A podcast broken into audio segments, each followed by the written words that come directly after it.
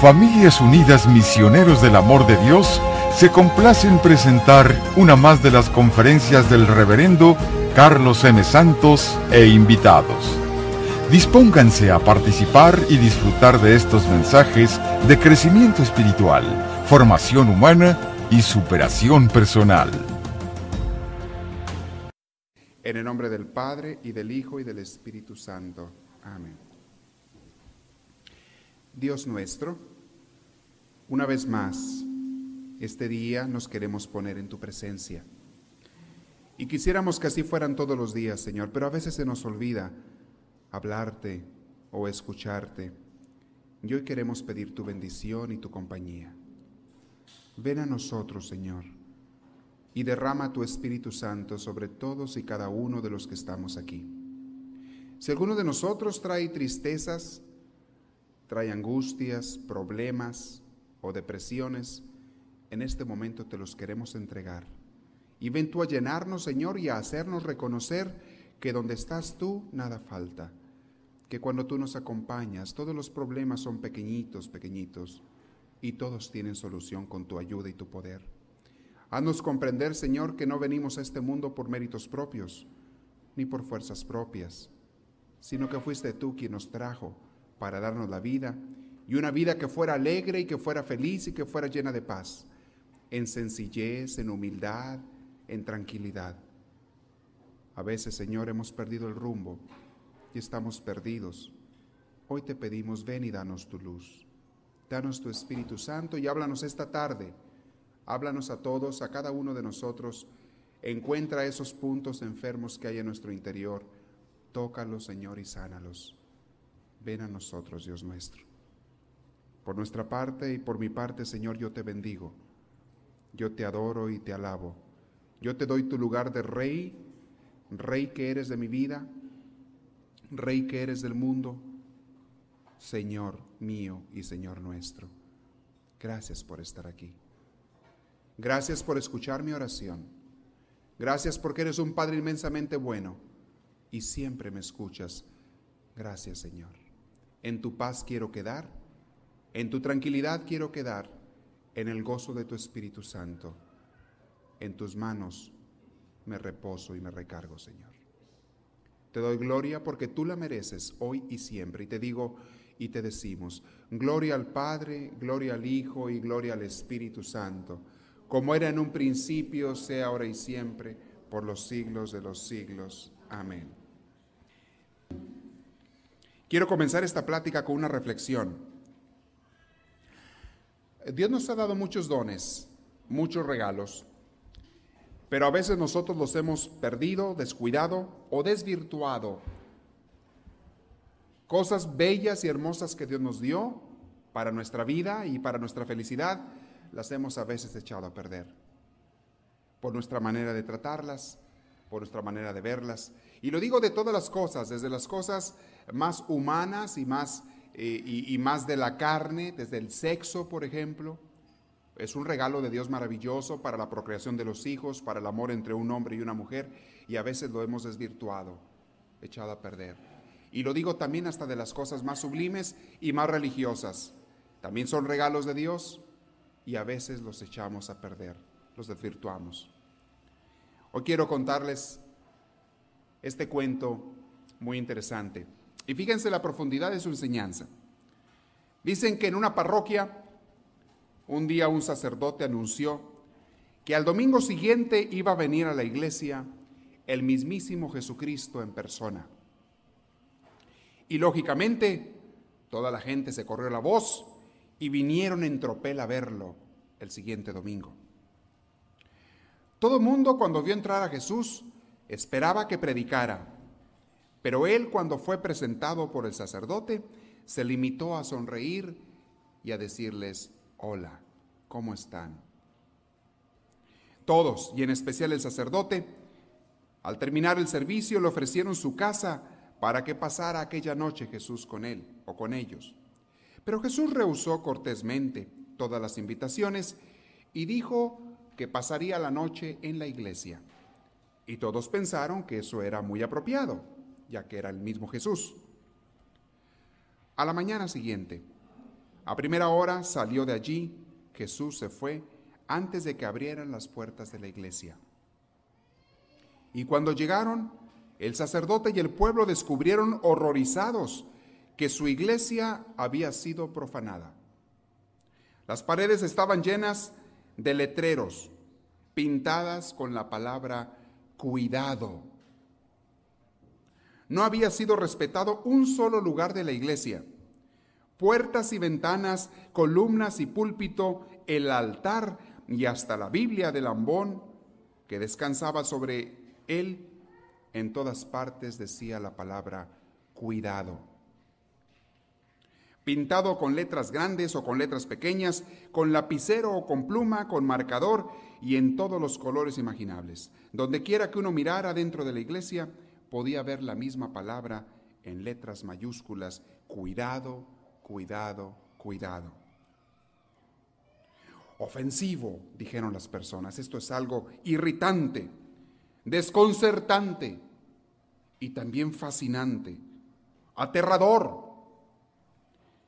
¿De qué se suponía que había que tener cuidado? Y especialmente en la iglesia.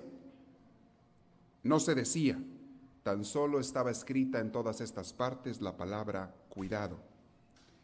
El primer impulso de la gente fue de ir a borrar todo rastro de aquella profanación, de aquel sacrilegio. Y si no lo hicieron, fue únicamente porque tenían la duda de que aquello a lo mejor pudiera haber sido obra del mismo Jesús.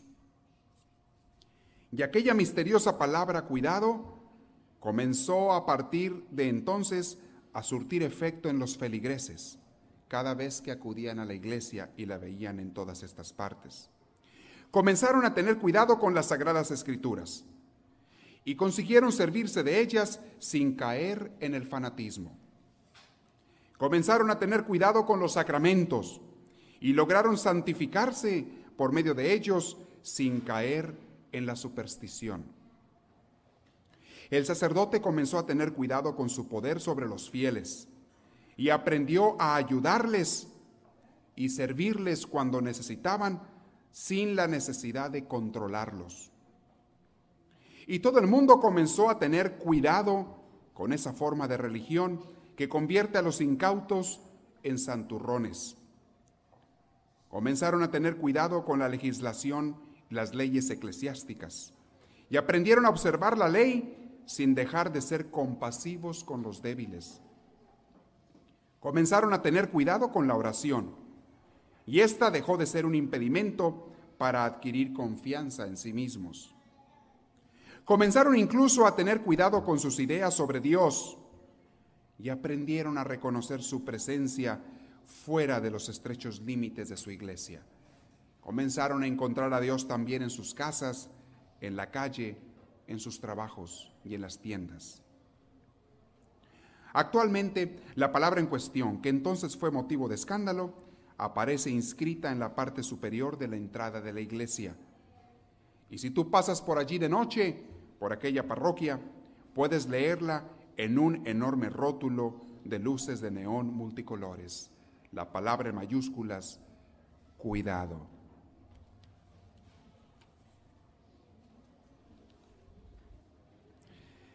Ese se los dejo de tarea. Cuidado.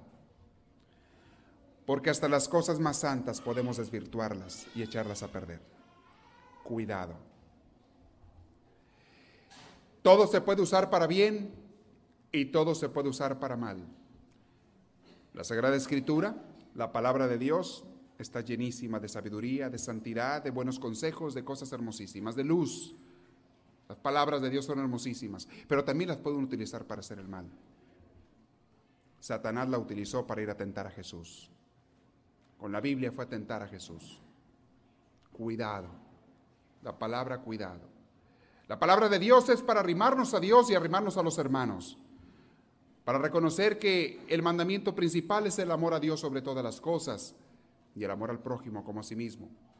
Pero también si yo quiero, puede utilizar la palabra de Dios para desamar, para odiar, para atacar a otras personas, para dañarlas, para meterles miedo, para meterles inseguridad, para hacerlos sentir menos, o miserables o incluso para esclavizarlos. Cuidado. Las cosas santas que Dios hace, mantengámoslas santas. Son hermosas, pero no hay que meterle nuestra cuchara humana para modificarlas. Una reflexión. Y quise utilizar este cuento este día porque como estamos hablando de la depresión, hay muchas personas que por una religión mal entendida o mal recibida o mal enseñada caen en depresión. Es triste. La religión se supone que debe llevarte a la alegría, al gozo, al sentirte libre, porque Cristo vino a liberarnos. Allí te debe llevar la religión. Una religión que no te lleva allí no es una buena religión.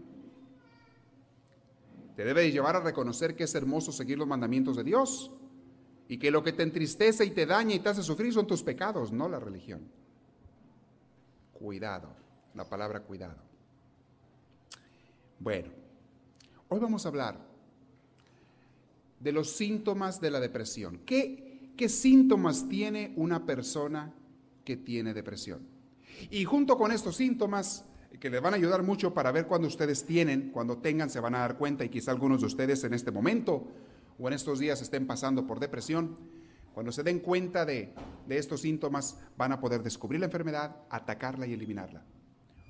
O cuando te llegue en el futuro, o cuando se los veas a otras personas. Casi todos tenemos en nuestras familias personas que sufren de depresión. Y si no sabemos ayudarlos, ¿quién nos va a ayudar?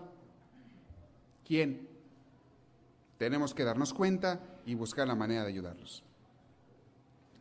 La vez pasada vimos que la depresión ataca a todo mundo, puede atacar a todo mundo.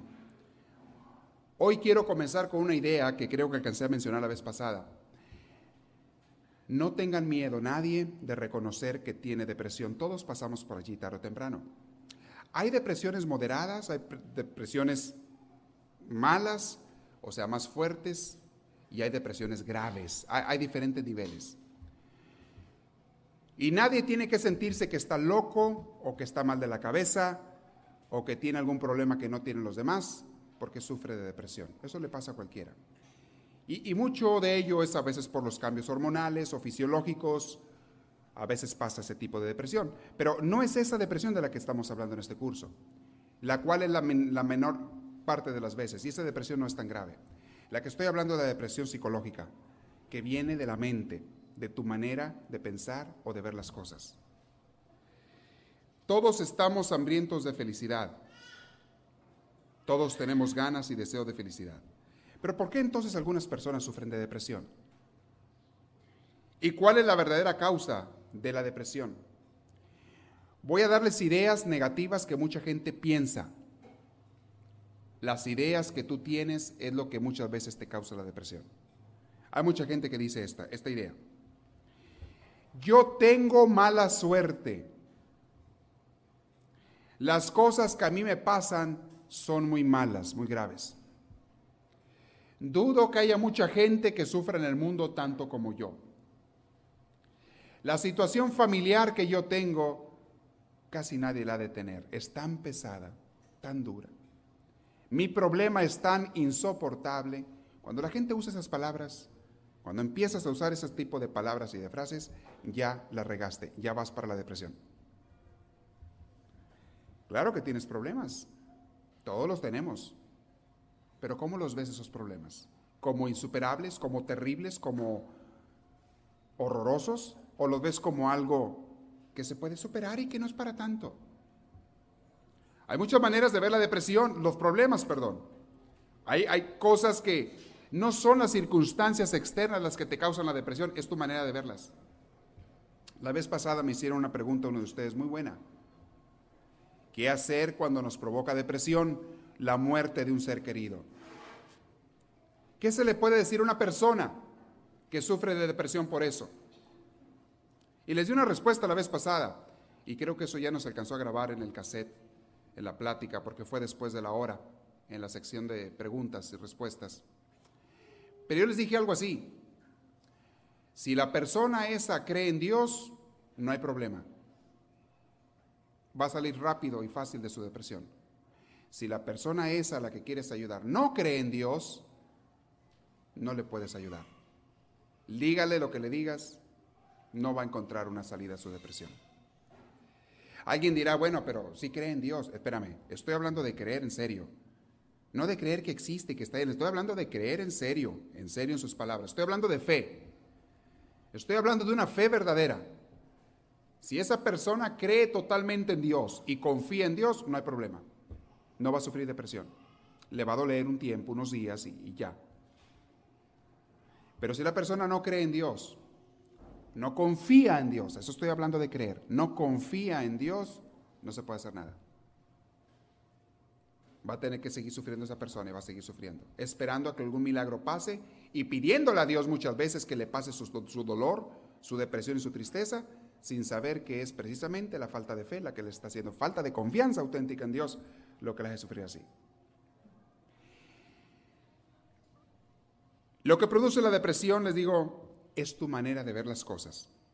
Cada uno ante la vida, decía por allí un pensador, cada uno ante la vida puede ser un vencedor o un derrotado, según te dejes tu guiar por la alegría o por la tristeza. ¿A quién le das permiso de mandar en tu vida, de guiar tu vida? ¿A la alegría o a la tristeza? Hay personas que le dan permiso y le piden y le ordenan a la alegría que manden su vida. O sea, deciden ser alegres. Esa persona va a ser alegre, pase lo que pase. Claro que va a haber problemas, los mismos que toda la gente, o más graves como los quieras ver, pero esa persona va a tener paz y va a ser alegre. Hay otros que ya se decidieron a ser infelices y dicen, es que mis problemas son muy graves. Eh, ya cuando una persona dice esa frase, ya va a caer en depresión o ya cayó, ya cayó. Mis problemas no tienen solución. Mi problema es terrible. Cuando alguien dice eso, ya cayó. Y le recuerdo, y muchas veces les voy a recordar las palabras de los santos, que fueron personas tremendamente alegres con el gozo de Dios. De Santa Teresa de Ávila. Nada te turbe, ¿se acuerdan de aquellas palabras? Nada te espante. Todo pasa, nada es constante. Quien a Dios tiene, nada le falta. Solo Dios basta. Si tienes a Dios, lo tienes todo. Aunque externamente parezca que no tengas nada, ni familia, ni amigos, ni dinero, ni salud. Si no tienes a Dios, no tienes nada. Aunque tengas mucho dinero, mucha familia, mucha salud y muchas diversiones, no tienes nada. Todo te va a dejar vacío te va a dejar un sentimiento de sinsabor, te va a dejar siempre una nostalgia y una necesidad de más, de más, de más, de más. Nunca te vas a llenar. Ni los placeres, ni los vicios, ni los excesos te van a llenar. Al contrario, te van a hacer caer cada vez más en depresión. Es más, las personas que no tienen control, es otra de las causas que provocan la depresión. Las personas que no tienen control sobre sí mismos, que no tienen normas, a veces ni de moral, Personas que se dejan llevar a los placeres del mundo o a los vicios son personas que automáticamente van a caer en depresión. Siempre van para allá. Van para allá. Curioso. En cambio, las personas que siguen normas, las personas que siguen comportamientos de conducta, las personas que tienen una disciplina, que aunque a veces fallen, ¿verdad? Pero que dicen, yo esta es la manera en que quiero vivir, esas personas no sufren de depresión y están esforzándose, están ocupados, están... ha pasado con personas que se sacan la lotería y dicen, qué padre, ahora sí voy a ser feliz, voy a dejar de trabajar. Y dejan de trabajar. Y en ese momento empiezan a caer en depresión. Se necesita trabajar. Es una necesidad de tu cuerpo, aunque te canses y aunque te hayan enseñado a echar pestes contra el trabajo, que eso es otro error mental. Mucha gente ya se ha convencido, se ha sugestionado de que el trabajo es horrible. Y siempre va a estar sufriendo cuando tiene que trabajar. Hasta las cosas de la casa, cuando tiene que lavar la ropa y hacer la comida y limpiar los baños. En cambio hay otras personas que disfrutan cada una de esas cosas. Es mi casa, es la ropa de mi familia, es la comida, me gusta hacerles de comer. Me ese mismo trabajo, es, lo que cambia es cómo lo veas. Si lo ves como algo negativo, te va a provocar depresión. Pero también lo mismo les digo, el no querer trabajar, el no querer tener disciplina, el no querer tener normas te lleva a la depresión. Y para ello les he puesto pruebas, les digo, vean a los artistas, vean a las personas más ricas, cómo van a caer en una depresión tremenda que los lleva después al alcohol muchas veces, los lleva a los divorcios, los lleva a las drogas. Y el ambiente de las drogas entre los artistas está sumamente extendido, tremendo, por depresión. Y después caen muchos hospitales, o se matan, o se suicidan, o, terminan mal. Los ves que dan el viejazo, pero así, rápido. Es uno de los síntomas de depresión. Oye, ves un artista ahorita y, luego lo dejas de ver por dos años y lo vuelves a ver. Ah, hijos, parece que, que, parece que pasaron 20 años por él. ¿No les ha pasado? Y tiene mucho dinero, y tiene mucho trabajo, y tiene, o sea, muchas gentes. Y ¿Qué pasó? La depresión y el exceso de buscar fuera de sí lo que solamente pueden encontrar adentro de sí. Esa felicidad, esa paz y ese gozo, que ya los tenemos adentro. Puede producirte más depresión. Es tu manera de ver las cosas. Limpiar un sartén que se te comó la comida. Puede producir más depresión eso que arreglar un problema en el trabajo serio y grave cuando eres el gerente y todo. Si cuando limpias el sartén lo haces con angustia, con repelo, con molestia, eso te va a provocar más depresión que si arreglas un problema del trabajo mayor, mayúsculo, pero lo arreglas con paz y con tranquilidad. Es bueno, esto es parte de cada día. Trabajos que, problemas que van y vienen, vamos a solucionarlo. No tenemos por qué martirizarlos, vamos a ver cómo le hacemos. Ese aunque sea muchísimo más grande ese problema, te provoca menos depresión si lo ves así. Y hay gente que porque se le rompió la media le causa depresión. Sí. Se le viene el mundo abajo le causa depresión porque se rompió la media. Mujeres por lo general, ¿verdad? Aunque algún hombre también. Puedes, hay de todo en esta vida, hay de todo. Nunca sabe uno a quién se le va a romper, por eso digo.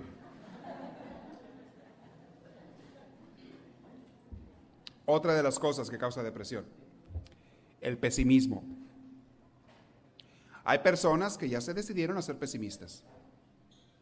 Todo el tiempo todo lo ven como malo, todo lo ven como desgracia, todo lo ven como tragedia, todo lo ven y a todas las personas las ven como atacantes, como enemigos, como que me quieren hacer algún daño.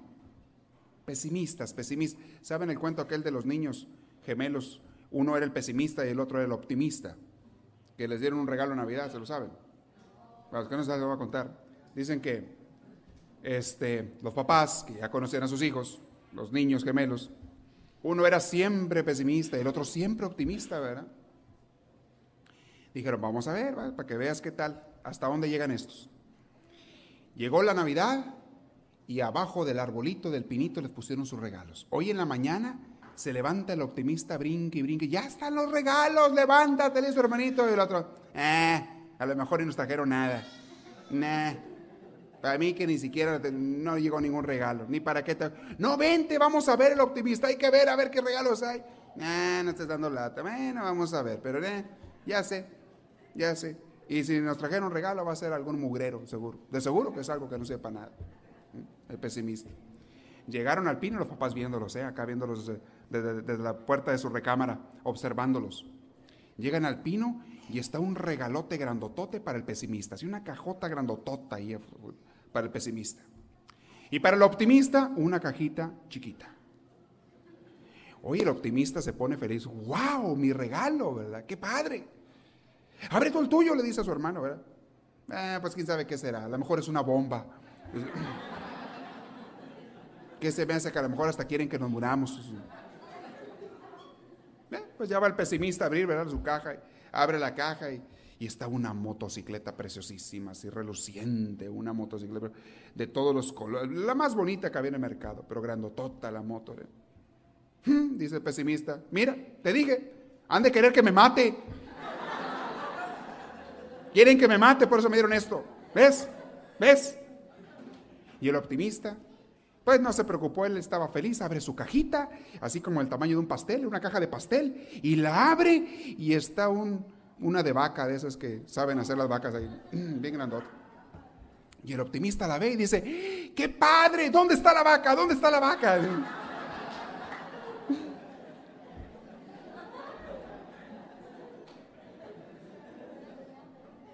Aunque no lo crean, hay gente así. De los dos. ¿Cuál de los dos creen que va a gozar más la vida? Aunque, aunque tenga los mismos regalos o las mismas carencias, los mismos problemas o las mismas enfermedades, la misma, aunque tengan, uno va a gozar la vida, el otro va a estar siempre deprimido. Es tu manera de ver las cosas.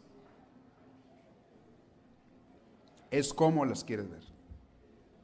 Entonces, no se crean, por favor, que las cosas externas son las que te deprimen. Sácate eso de la cabeza. Le voy a dar unas herramientas, unas herramientas de pensamientos y actitudes positivas. Les voy a dar unas ideas que deben de tener ustedes. A ver si luego las ponemos por escrito y se las doy en un papelito. Que deben de tener para ser personas alegres y que no caigan en la depresión. Número uno, estas son, ¿saben de quién son estas? De Benjamin Franklin. Él los dio estas.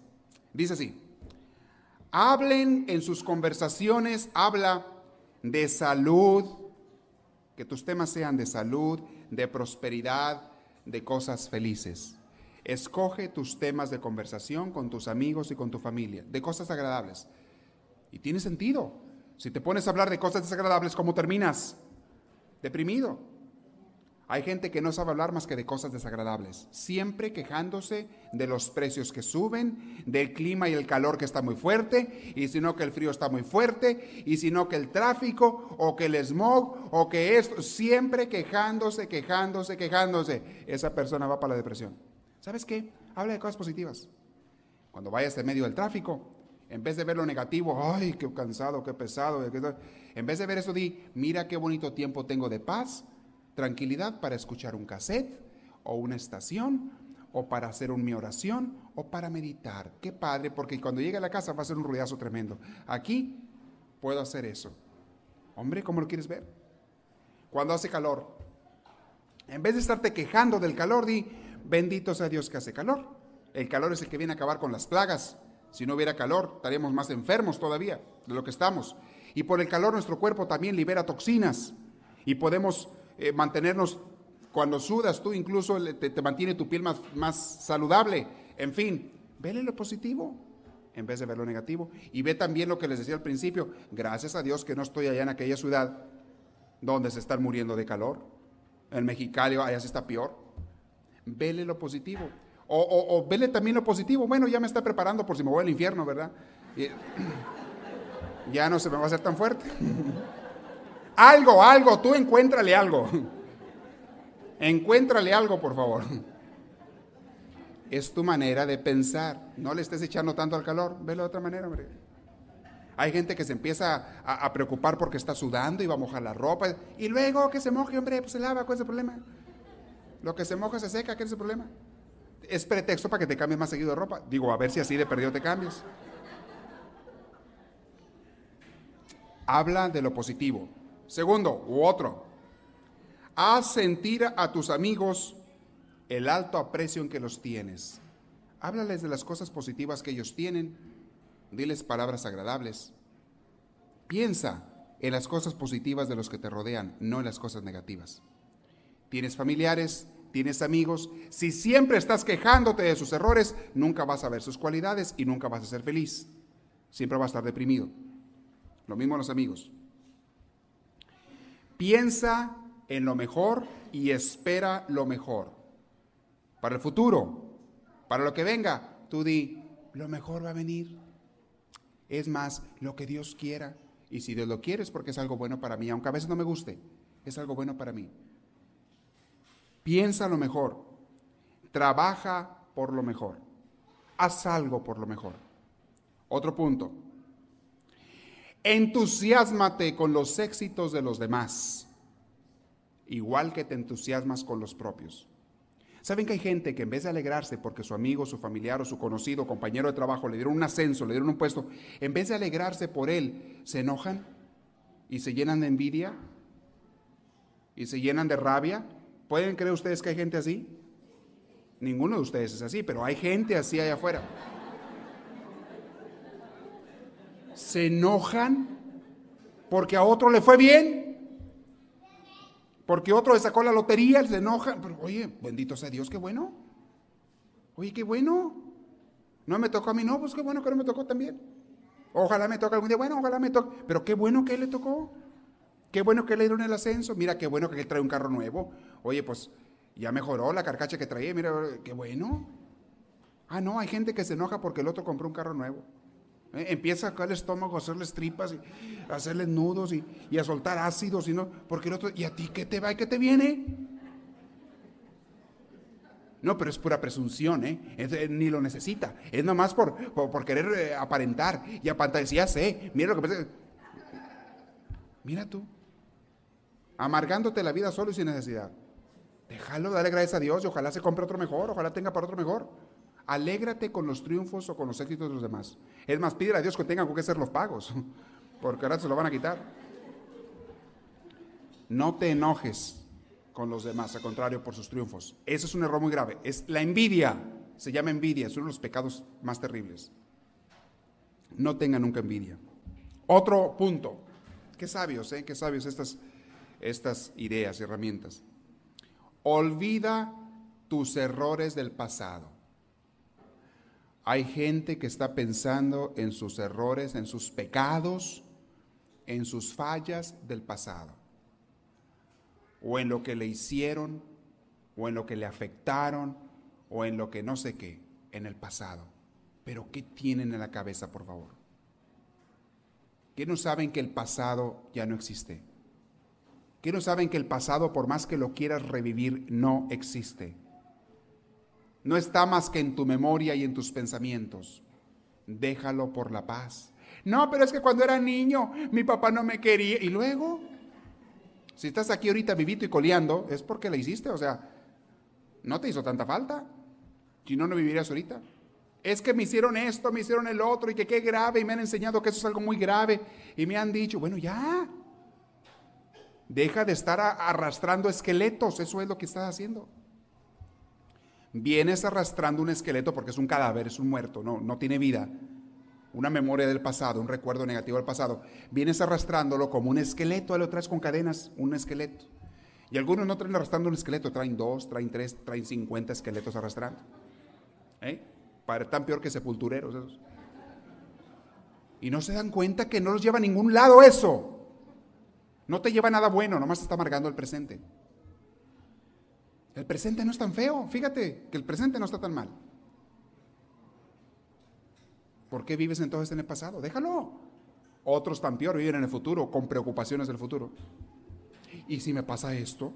¿Y si me cae un rayo? ¿Te imaginas? ¿Y si un día se me quema la casa? ¿Y si un día es, oye, espérate, si hay algo que está en tus manos para prevenir esas cosas, hazlas, pero no te mortifiques. Y si me muero, pues te vas a morir aunque no te guste. Eso te lo garantizo. Yo te lo firmo en cualquier papel, te vas a morir. Te guste o no te guste. ¿Y? ¿Qué tiene? Todos se mueren. Aunque no quieran.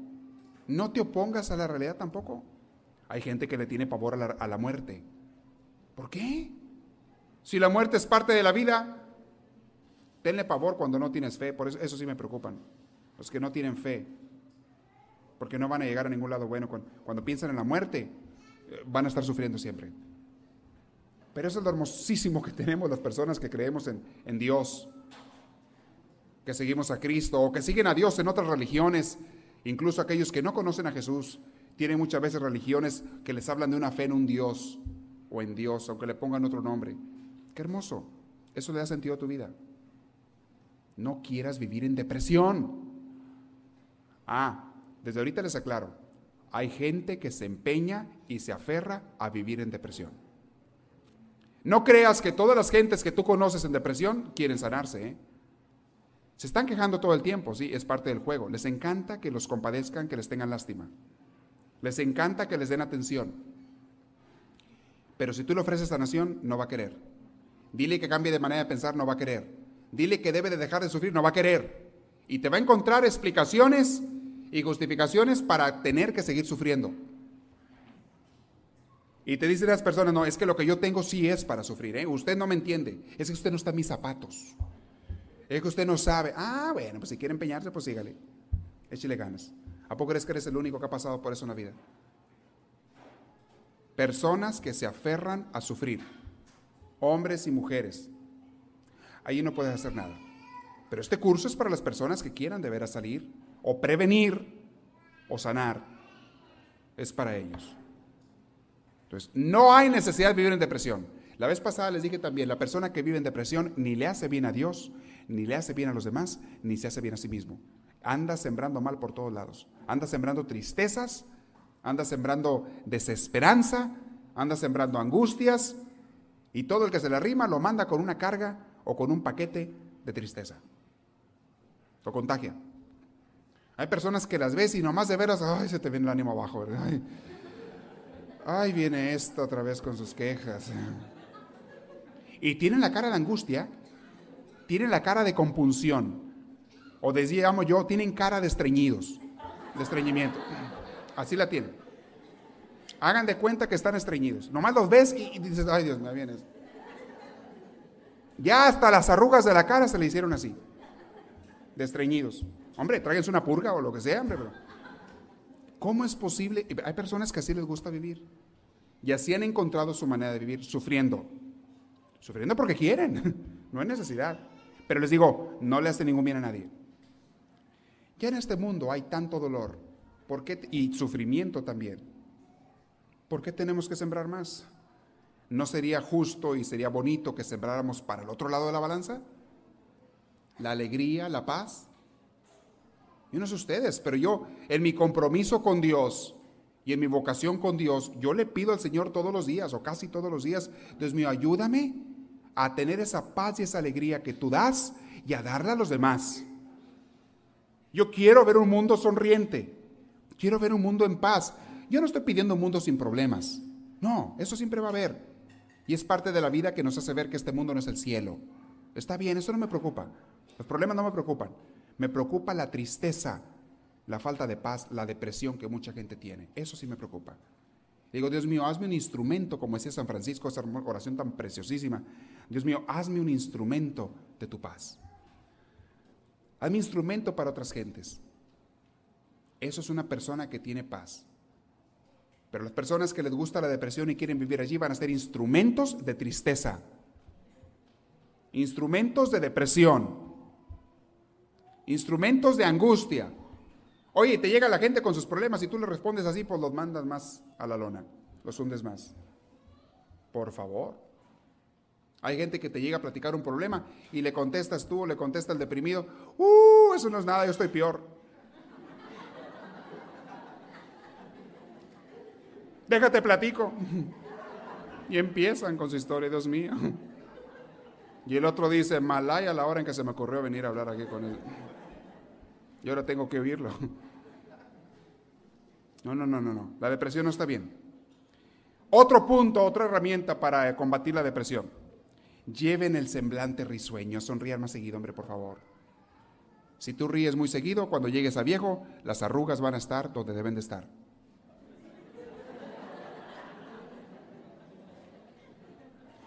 Si tienes cara de, estreñimiento o de enojo todo el tiempo, cuando llegues a viejo vas a tener esas arrugas allí, de enojado.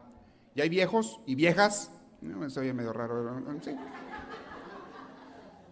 que les ves la cara y tienen cara de enojo o cara de tristeza, o cara de amargura, aunque ya no estén amargos a veces, ya se les quedó así la cara marcada.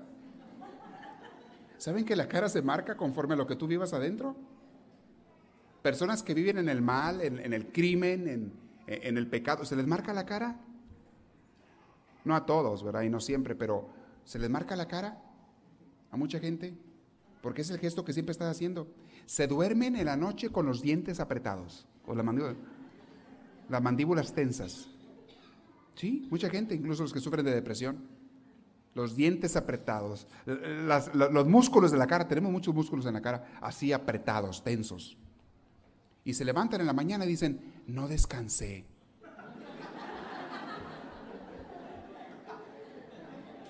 Pues ¿cómo?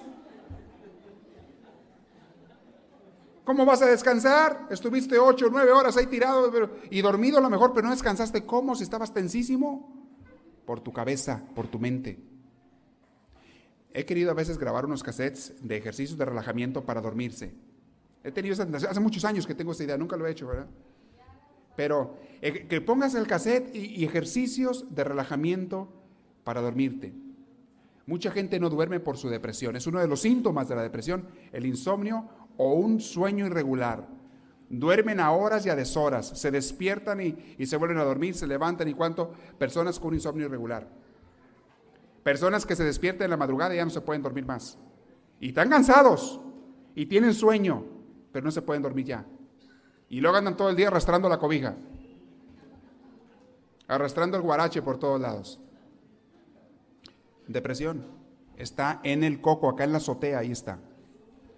En el tejabán, ahí está el problema en cómo ves las cosas, en cómo traes tu conciencia, en cómo te estás relacionando con los demás, contigo mismo, con Dios, en cómo estás tomando los problemas, ahí está el problema. Y sufren de depresión constante. Hay depresiones que son pasajeras, de un día o de unas horas, esas no me asustan, a todos nos dan. Pero una depresión crónica, una persona que tiene depresión ya por semanas, meses, años, ese ya está mal ese necesita un tratamiento.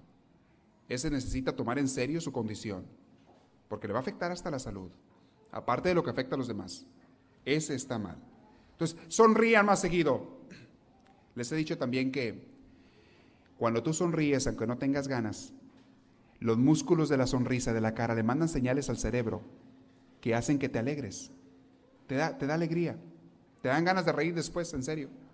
Háganle, háganle cáliz. Cuando andes de mal genio, cuando andes muy aburrido, o te levantes en la mañana así con el pie izquierdo, eh, vete en el espejo y sonríete. Ríete así, ríete. Y los músculos de la cara le mandan la señal al cerebro y se te alegra el momento. Es más, hasta te cambia el ánimo. No me crean a mí, háganlo, cálenle. Cálenle para que vean. Pero sobre todo sonríe más a los demás. Cuando no tengas ganas de sonreírle a alguien, y sobre todo trata de que sea del corazón y verás cómo te cambia el momento a ti también. Se lo cambias a aquel y te cambia a ti. Otro punto. Ocúpate lo más posible de tu mejoramiento y crecimiento espiritual, de manera que no tengas tiempo de andar criticando al prójimo. Ocúpate de ti mismo, de crecer, de ser mejor, de una manera positiva. Miren, por eso doy las clases de espiritualidad en los jueves. Porque mucha gente tiene una idea negativa de Dios, una relación negativa, por lo tanto, una relación negativa con Dios y una religiosidad negativa que les causa más estrés que libertad y paz. Y la nueva que Cristo vino a traer es una buena nueva. Por eso el Evangelio se llama Evangelio, quiere decir buena noticia, buena nueva. Una buena noticia se supone que te debe dar alegría, no tristeza. Y hay gente que por la religión o con la religión son tristes amargados. Su manera de ver sus pecados y su relación con Dios a consecuencia de sus pecados les hace sentirse condenados, amargados, mal. Esa persona no entiende a Dios. Esa persona no ha conocido a Dios. Ojalá muchos de ustedes pudieran tomar esas clases, o por lo menos escuchar los cases de espiritualidad. Una relación con Dios que te lleva a la libertad, simplemente lo que Cristo vino a traer. Utiliza tu religión como instrumento para arrimarte a Dios, un Dios de amor, de libertad. Si tienes una religión que te quita la paz, te quita, algo anda mal allí. Algo anda muy mal. Más vale que lo pienses. Algo anda mal. Otro punto, el trabajo. Sin matarte y sin exagerar, porque eso también es muy malo. Las gentes que trabajan de más pueden caer también en depresión, pero lo mismo los que están de flojos caen en depresión. Y más fácil. No estés de flojo, ni de perezoso, ponte a hacer algo. Ponte a mover las llantas, no las del carro, las tuyas. Muévelo. Haz algo. El estar haciendo algo, el estar ocupado, trabajando, el tener tu mente ocupada no te deja muchas veces pensar en tonterías ni en cosas depresivas. El trabajo es muy bueno, muy saludable. ¿Quién dijo que era malo? El trabajo es muy bueno. Otro punto, Moderación en todo en tus estados de ánimo. Evita, por favor, los extremos. Y no actúes con ira nunca. Los extremos de coraje, de dejarte llevar por el coraje, por la rabia. Hicieron algo que a ti te molesta mucho y que les has dicho muchas veces que te molesta y lo volvieron a hacer. Y te dejas llevar por una rabia y un coraje y un desenfreno por allí. Terminas mal. Terminas en depresión. Puedes decir las mismas cosas y lograr los mismos efectos, muchos o pocos, sin tener que enojarte tanto sin tener que enojarte tanto. Te haces daño tú solo, te sube la presión arterial, te afecta todo. Evita los extremos. Otro punto, ten calma, eh, va relacionado con lo mismo. No te molestes por tonterías. Hay gente que se enoja porque el otro en el carro se la atravesó en la calle, por ahí. Y gente que se amarga el día o el momento o las horas porque el otro se la atravesó. Oye, ¿a poco por él está menso tú, tú, vas a, a, martirizarte y a sufrir? Más bien pídele a Dios que le quite lo menso, lo tarado a aquel. Pero tú no tienes por qué amargarte el día. No tienes por qué amargarte. O que le quite lo egoísta. Es un egoísta que piensa en sí mismo. Date cuenta que ese pobre sufre más que tú. Ese está sufriendo por su egoísmo. La gente egoísta sufre mucho. Esos que quieren ir en primer lugar, que nunca le dan el paso a los demás, que siempre ah, manejan de una manera agresiva. Esas personas son egoístas y sufren mucho. Su vida, en su vida sufren mucho.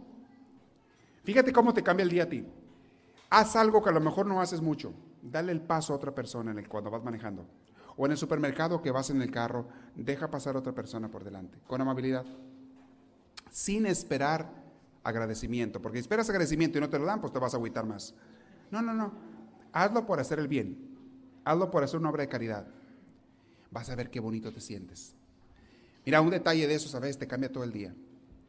Le das el paso a una persona, le dejas entrar, haces un alto antes de donde debías de hacerlo para que el otro pueda entrar al, carril. O sea, ese tipo de detalles a veces te los agradecen de tal manera que te alegra todo el día. Y aunque no te los agradezcan, te sientes bien por haberlo hecho.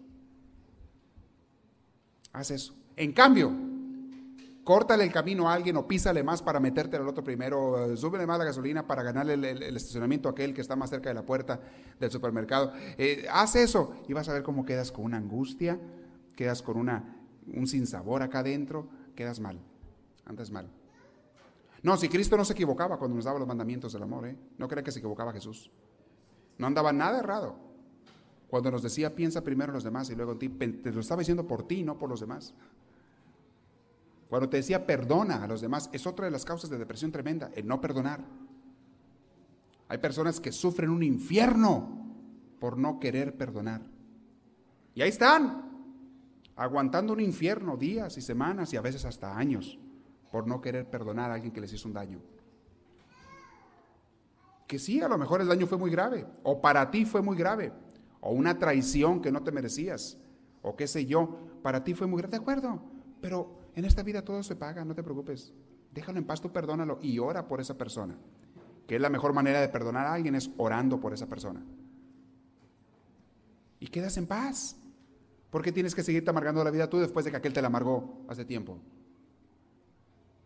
Ya la culpa no es de él, la culpa es tuya por estar sufriendo. Por seguir en eso. Otro punto. Decía Benjamín Franklin, Franklin la castidad. Fíjense que el desenfreno sexual y de cualquier vicio en general te quita la paz. Te quita la paz. Te quita la tranquilidad. Te quita el gozo que tenemos internamente y sobre todo te quita la relación con Dios. Y tú puedes justificarlo como tú quieras. Tú puedes decir, bueno, es, e, eso no es pecado. No estamos hablando aquí de si eso no es pecado. Aquí no estamos hablando de pecado. Estamos hablando de lo que te hace feliz. Y en la otra clase hablaremos de que sea pecado. Aquí estamos hablando de qué cosas te amargan la vida y qué cosas te hacen feliz. Hay personas que piensan que si se van de parranda todas las noches y se la pasan en bailes y, en tantas cosas y en desórdenes y en cosas a veces indebidas, piensan que si hacen eso van a ser más felices y terminan siempre peor. Amargados, vacíos, siempre buscando más. Todos los desórdenes te traen depresión. Son malos.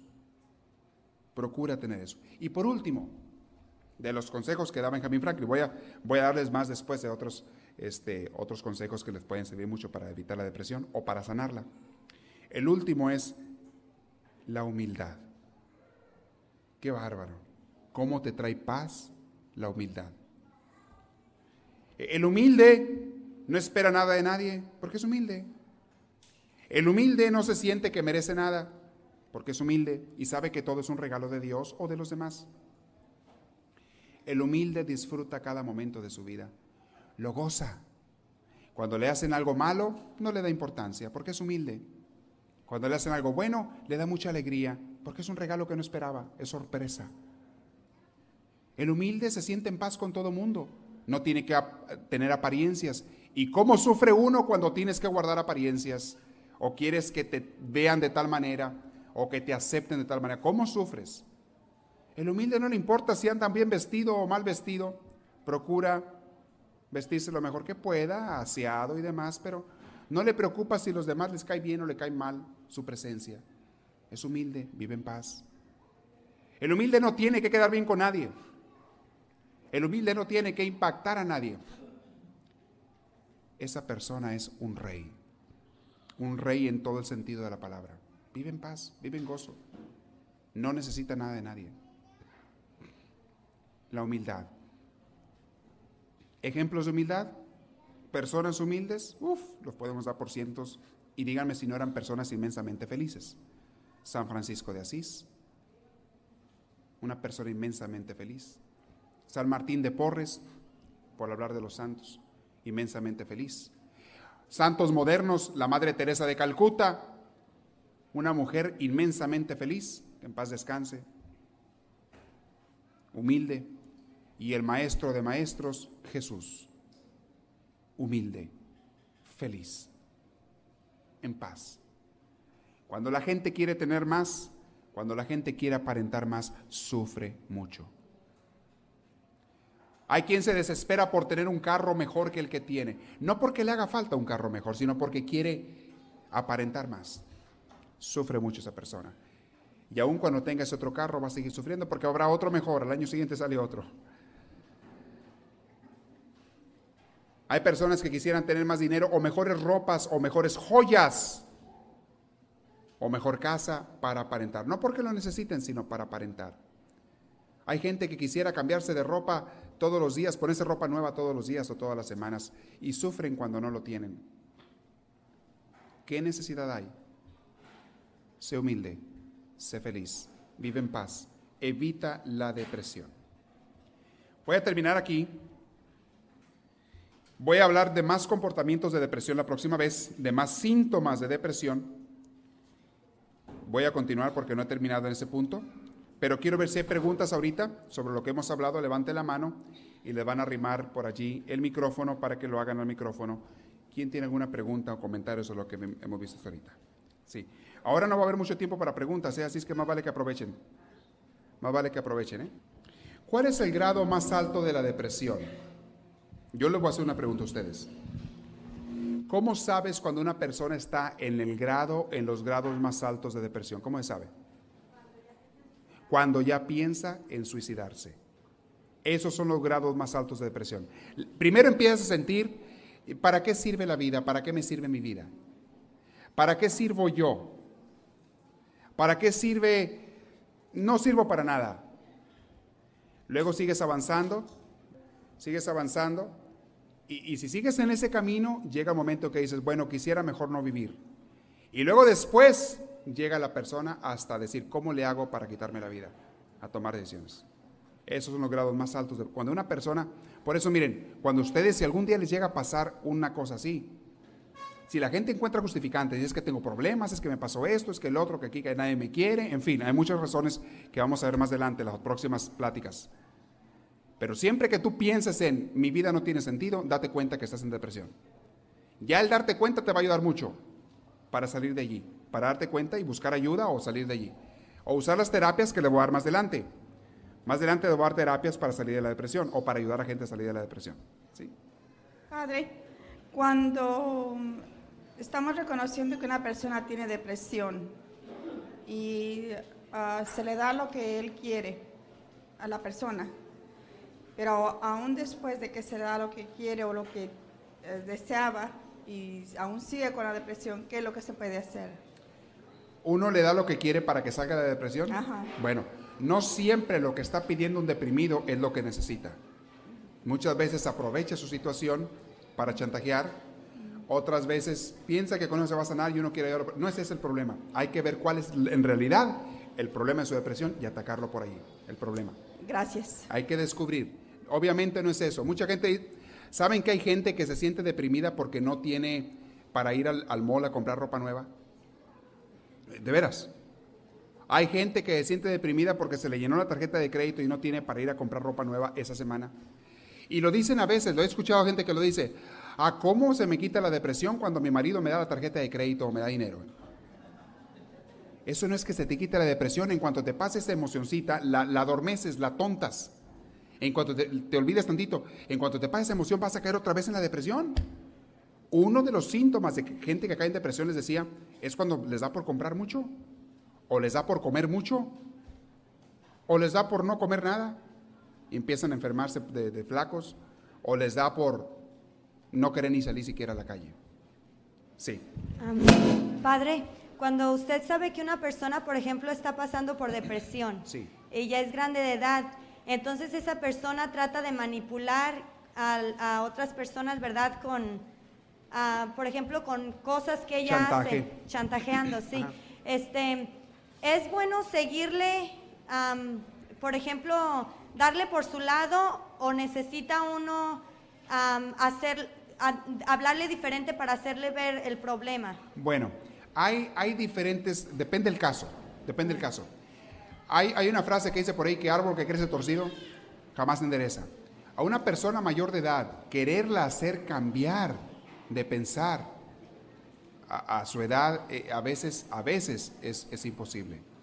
No le va a sacar uno de sus ideas. Hay personas que ya por 80 años vivieron así y no van a cambiar sus ideas. Entonces ahí pierde uno el tiempo. Haces la lucha y te das cuenta que la persona no quiere cambiar, bueno, la dejas en paz. Entonces, si lo que tú le vas a dar no te cuesta a ti trabajo y le hace el momento feliz, pues dáselo.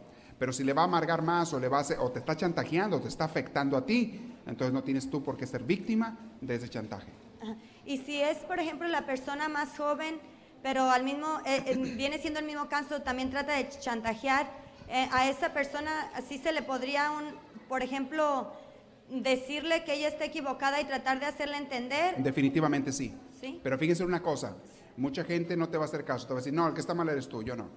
Ajá. Sí es no, lo que pasa. no hay que esperar que cambien las personas. Uno les da la medicina, si la quieren tomar, se la toman, y si no, que Dios los bendiga. Pero no, no me voy a dejar que me chantajee, ¿verdad? Eso lo vamos a hacer con mucha gente. En el trabajo, en la familia, donde quiera, hay gente que, que es chantajista o que está en depresión o que te quiere contagiar y tú le dices y no te hace caso. Bueno, déjalo en paz. Gracias, Padre. Ahora muchas veces se ocupa que otra persona a la de más respeto le hable y a ese sí le va a escuchar. Me ha pasado a mí que este, en casos, ¿no? De que matrimoniales, ella le decía algo al marido y el marido no quería entender nunca. Decía que ella estaba loca. Un día él viene conmigo y le digo yo lo mismo que le decía a ella. Y a mí sí me hace caso, pero al marido no, a la esposa no. ¿Qué pasó? Pues muchas veces no respeta a él o no respetaba a su esposa, no le daba crédito, no creía en ella y ocupa que otra persona se lo diga para hacer caso. Eh, hay de todo eso.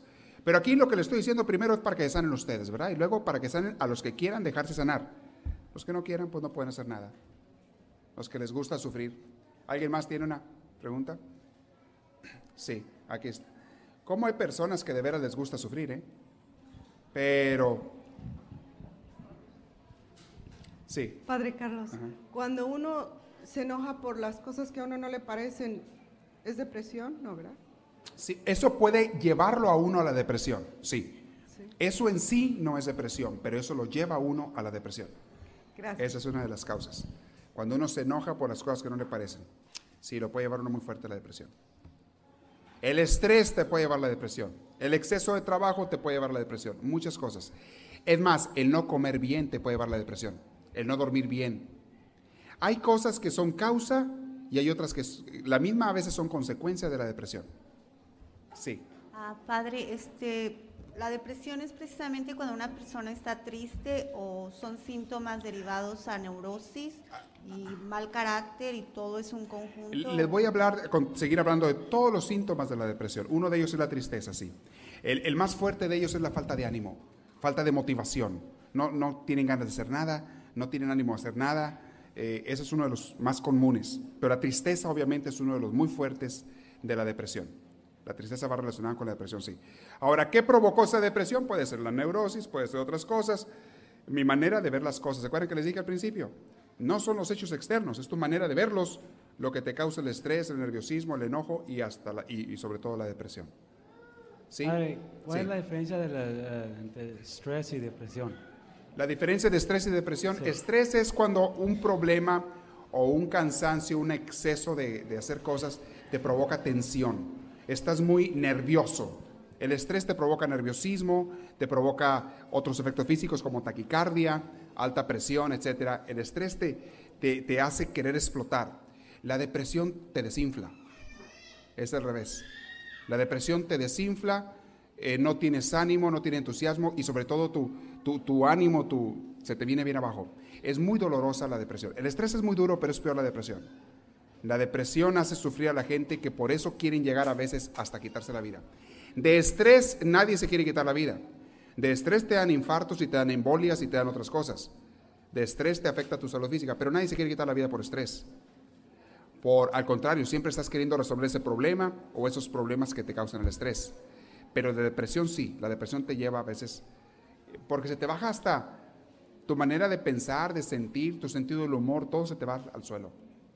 La baja presión arterial te provoca mucha depresión también. Eso es una causa física, un factor físico. Los que tienen baja presión sanguínea, esos les, ese es otro tipo, eso ya no es por cuestión mental, ahí es físico. Les distinguí la vez pasada entre depresión física y depresión psicológica. Yo estoy hablando aquí de la psicológica. Sí, ¿hay alguien más ahí? Sí. Padre, este, la depresión también causa es- mm, agresividad. Puede causar agresividad, aunque no siempre. Y puede causar agresi- agresividad contra sí mismo, contra uno mismo o contra los demás. Sí, sí, claro que sí. Caso- Puede causar agresividad, sí. Buenas noches, padre. Buenas noches. Am, ¿La timidez puede provocar depresión? ¿La qué, perdón? Timidez. No. No, no necesariamente. Pero la depresión sí puede provocar timidez. Al revés. La timidez no necesariamente, bueno, en algún caso extremo de timidez, a lo mejor la persona puede deprimirse. Pero más bien es, al revés muchas veces. La, depresión te causa timidez. O, o al menos la apariencia de timidez. Si esa timidez te lleva a baja autoestima, entonces sí, ahí automáticamente va la depresión. Hay una timidez que a la gente le hace sentirse menos, le hace sentirse que no vale, que no puede, que eso sí, ahí sí te lleva. Pero si es timidez nada más de, de relacionarte con los demás y es tranquila, no te causa depresión. Entonces, te, te corrijo lo que te dije al principio.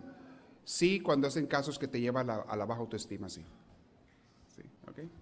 Padre, en, en una familia, la muerte de la mamá hacia los hijos o a a- hacia uno en especial, eh, ¿puede causarle depresión la muerte de, de su mamá Es hasta los- llegar hasta quererse morir? Es de los casos más comunes de depresión cuando se muere un ser querido, sí.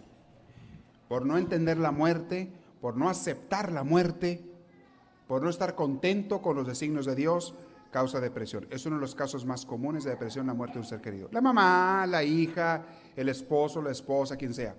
Es uno de los casos más fuertes de depresión. En cambio, cuando la persona cree en Dios, cuando la persona tiene fe, claro que le duele, le duele unos días, pero le pasa. Tiene fe y tiene alegría, tiene confianza en Dios. ¿Qué dice Santa Teresa? Quien a Dios tiene, nada le falta. Sí, Padre, sí. ¿cómo puede uno hacerle para no contagiarse uno de una persona que está cerca de usted que está pasando por una depresión? Ay Dios santo, este, muy buena pregunta, muy buena pregunta. Depende quién sea esa persona, depende qué tan débil o fuerte seas tú, depende qué tanta sea la depresión de esa persona. Hay muchos dependes aquí, muchos segundos. Si esa persona es tu compañero en el trabajo, lo puedes ignorar. ¿Sabes qué? Tú agarra tu máquina y yo agarro la mía y vámonos. Si esa persona es tu esposa, tu esposo, ah caray, ese cómo lo ignoras, está contigo. Eh, es diferente. Si, esa, si tú eres débil y, te afecta esa depresión de demás, pues te va a afectar mucho. Entonces, ¿eres tu pregunta? ¿Cómo te afecta? ¿Cómo te, sí, ¿Te puede afectar mucho o te puede afectar poco o nada? ¿no? Si eres una persona muy fuerte y muy madura, pues aunque sea tu esposa no te va a afectar. y vas a tratar de ayudarle a salir de esto. Y sobre todo si tienes conocimientos, que es para lo que va este curso, si tienes conocimientos de qué es la depresión, qué la provoca, cómo quitarla y todo, mm, vas a caer menos tú y te van a afectar menos otras personas cuando les dé. Y vas a poderles ayudar. Sí. Ah, buenas noches. Buenas noches. Disculpe, padre, ¿en qué este grado podría afectar los padres depresivos al desahogarse con los niños? Mucho, mucho, mucho, mucho. Afectan mucho a los hijos. Les pueden crear desde traumas hasta, hasta inseguridad, hasta... Y si llegan a golpes físicos, pues no se diga todo, ¿verdad? Pero le, le afecta mucho a los hijos un padre depresivo que se descarga con los hijos o que simplemente no le da amor a los hijos. He conocido a padres depresivos, a padres y mamás también depresivos, que no les dan amor a los hijos por su depresión. Los hijos crecen solitos y, y- deja tú que crezcan solos, no es el problema. El problema es que siempre crecen con la figura de la mamá amargada y nomás la ven y se les viene el corazón abajo. Y mejor le sacan la vuelta y no quieren arrimarse mucho a ella. He conocido casos así. Sí. Ahí está una Padre, no, respecto de, la señora aquí preguntó algo sobre el chantaje de las personas mayores Sí. hace rato. Usted dijo que hay que dejarlas porque mayormente no cambian, nunca cambian realmente. Hacer la lucha, ¿verdad? Pero si no, no esperes Pero mucho cuando que uno ya sabe que no se puede cambiar esa persona, Sí. cuando acudió a todos los métodos y no lo consiguió, Sí. usted dijo que se las deje, pero Sí. ¿se le sigue el juego o no se le sigue el Es juego? lo que les decía. Si, si el juego no va a afectar a nadie y, y a ti hasta te gusta o no te importa, pues sigue el juego. Como juego. No, Pero si sea- te va a afectar, entonces no. Claro, No. o sea, si haces esto, yo me enfermo. Entonces, Sí. igual lo hago, por ejemplo. Ajá. Y si se enferma, qué pena, ¿no? O sea, Por ejemplo, si mi mamá me dice, si, si, es, a suponer que es mi mamá, Ok. y me dice mi mamá, este, si no me traes un vaso de agua, me enfermo. Yo sé que es chantaje, ¿verdad? Sí. Pero a mí no me cuesta nada traer el vaso de agua. Ándale, sí, con tal de que se sienta feliz, voy y le traigo el vaso de agua, ¿verdad? No hay problema. Pero si mi mamá me dice, si no me das mil dólares para ir a Las Vegas, me enfermo. Entonces yo me quedo así, digo, ah, caray, aquí se me hace que te vas a tener que enfermar. o sea, dependiendo de lo que sea, puede Ajá. uno seguirles el juego o dejarles. Sí, dependiendo de lo que sea. Gracias. Así es. Ahí está bailando. Ahí mismo, Rafael. Marta, ¿querías preguntar? Mi amiga es la que quería preguntar, pero le da pena, padre. No, no, no, usted no se agüite. Aquí todos. Adelante, pregunte, pregunte. Estamos en confianza aquí todos. Dice que, por ejemplo, en su caso de ella, ¿qué puede hacer ella cuando su mamá, todo lo que ella le comenta o algo, le, su mamá le dice, yo pasé por algo peor y no le puede, por ejemplo, ella con- contar nada porque su mamá todo lo vivió peor que ella, toda su Sí. vida fue más Les ah, mencioné un caso y así, todo. Ah, y diario ella quiere tratar de manipular, por ejemplo, a ella, eh, diciéndole que ella vivió una vida más dura que ella y todo en Ajá. cualquier situación. Ajá. ¿Qué puede hacer cuando su mamá, que es algo tan, tan um, close a usted, sí, sí, Tan cercano. cerca de usted, sí, um, la está, por ejemplo, manipulando de esa forma, porque también es manipulación? Muy bien. ¿También ignorarla o qué? Miren, y yo, lo- yo lo que yo hago. Yo le voy a lo que yo hago. Y, les confieso, no sé si sea lo mejor en todos los casos, pero a mí me ha funcionado muy bien. Cuando una persona me viene a chantajear, este, sea quien sea, ay, mi vida es tan trágica, mi vida es el otro, que, que, viene a chantajearme a mí. Digo, cuando es cuestión de consejería no me pueden chantajear porque no hay una relación de familia. Pero cuando es un familiar, cuando es el esposo, la esposa, el papá, la mamá, el hijo, la hij- cuando es un familiar, sí se presta chantaje. Entonces yo lo que hago es reírme y decirles, "Ah, de veras tan trágica tu vida, así, ¿cómo no te muriste? Mira nomás, tanto que aguantaste, qué bárbaro, has de ser Marte. Yo creo que en el cielo está una corona de oro para ti. Le sigo la corriente, me río, le, sa- le- le satirizo su, su- su chantaje, se le acabó. Ya cuando se da cuenta que no me afecta, el chantajista quiere afectar al que lo escucha. Cuando se da cuenta que no me afecta, que no me hace ningún daño, ya deja de chantajearme porque no funciona. ¿Se acuerdan cuando les hablé en educación de los niños el curso pasado? Cuando tú ves que una cosa funciona, la sigues haciendo.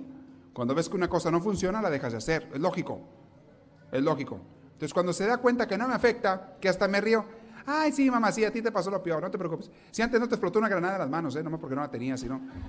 O sea, le dices tú por ahí, te ríes, le ridiculizas un poco sus quejas, dolores, te deja chantajear. Hay muchos que chantajean con la cuestión de las enfermedades, les dije hace rato. Las enfermedades. Sí, sí, sí, tú tienes todo. A ti te va a pasar, les digo, lo que, lo que le pasó a la viejita que murió de diácono. Me dice, ¿saben ese cuento? Una viejita hipocondríaca. Los hipocondríacos son los que tienen todas las enfermedades según ellos. Les da todas las enfermedades y toda enfermedad que oyen, ellos la tienen. Y, enfermedad nueva que oigan, ah, se me hace que yo la tengo también. Y oyen otra nueva y, y, y ellos la tienen también. Y entonces empiezan a empastillarse y se empastillan de todas las cosas los hipocondríacos. ¿eh? Y pastillas para esto, y pastillas para el otro, y pastillas para acá, y pastillas para allá. Y ves el botiquín y tienen como 20 botellas de pastillas diferentes, y, y medicinas y tabletas. Es un hipocondríaco. Y dicen que aquella mujer un día llegó con el doctor. Y dice, doctor, fíjese que estoy muy enferma, muy enferma. Tengo una nueva enfermedad. Y el doctor ya la conocía. ¿verdad? ¿Qué tiene, señora? Dice, este, fíjese que tengo diácono. ¿Tiene qué? Tengo diácono. ¿Y, eso qué enfermedad es, señora? Pues no sé, pero yo lo tengo. ¿Y dónde lo oyó usted eso? Pues yo oí ayer que dijeron que el señor de la esquina había muerto de diácono. Entonces yo tengo eso también. Era diácono en su iglesia, el señor se había muerto. Murió de diácono. Digo, yo también tengo esa enfermedad. Creyó que era enfermedad la señora.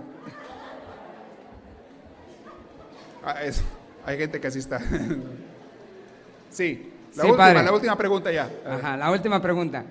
O sea, a base de todo lo que hemos dicho, yo pienso que lo que, lo que, lo que otras personas, me baso a las otras personas, el que él tiene de eso es falta de fe, creer en sí mismo. Sí.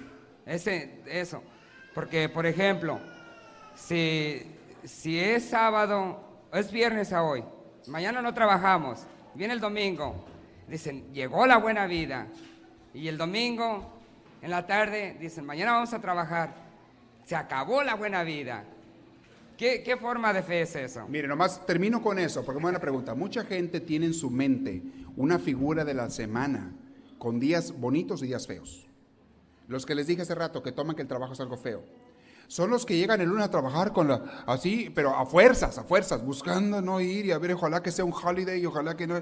Y llegan arrastrando la cobija y, el San Lunes, y si puede, no van, ¿verdad? Y, ay, esa gente está sufriendo un martirio en el trabajo porque así lo ve el trabajo. Y están rogándole a Dios que ya sea viernes. Y cuando es viernes se empiezan a alegrar, ¿eh? Viene el jueves, ¡ay! Ya falta un día, qué padre. Y luego viene el viernes, se empiezan a emocionar más que tomar el sábado. Y el sábado echan el reventón y se la paz, changuean o yo no sé qué hacen. Y el lunes otra vez, ahí van, eh, arrastrando la cobija. Es una persona que está viendo la vida de una manera muy fea, muy negativa. Está viendo la semana, está viendo su- sus días como algo horrible. Y, y el mundo te enseña a verlo así, ¿eh? El mundo te enseña la sociedad en que vivimos muchas veces, el consumismo que te quieren vender cosas el fin de semana, te enseñan a ver el fin de semana como glorioso y la semana como pesada. Óyeme, no. Si tú disfrutaras tu trabajo, todos los días serían hermosos. Todos. Yo conozco gentes, yo conozco gentes que sufren cuando no hay trabajo. Tanto disfrutan su trabajo que sufren cuando no, no tienen, no pueden ir a trabajar. Esa es una persona feliz, es un triunfador. Bueno. Esperamos que esta reflexión les haya fortalecido en su progreso y crecimiento, tanto humano como espiritual. Para pedidos de CDs o más información, escríbanos a los Estados Unidos al P.O. Box 1000, Anaheim, California. Código postal 92815. Que Dios les bendiga y les conceda una vida llena de su gracia, su espíritu, su gozo y su paz.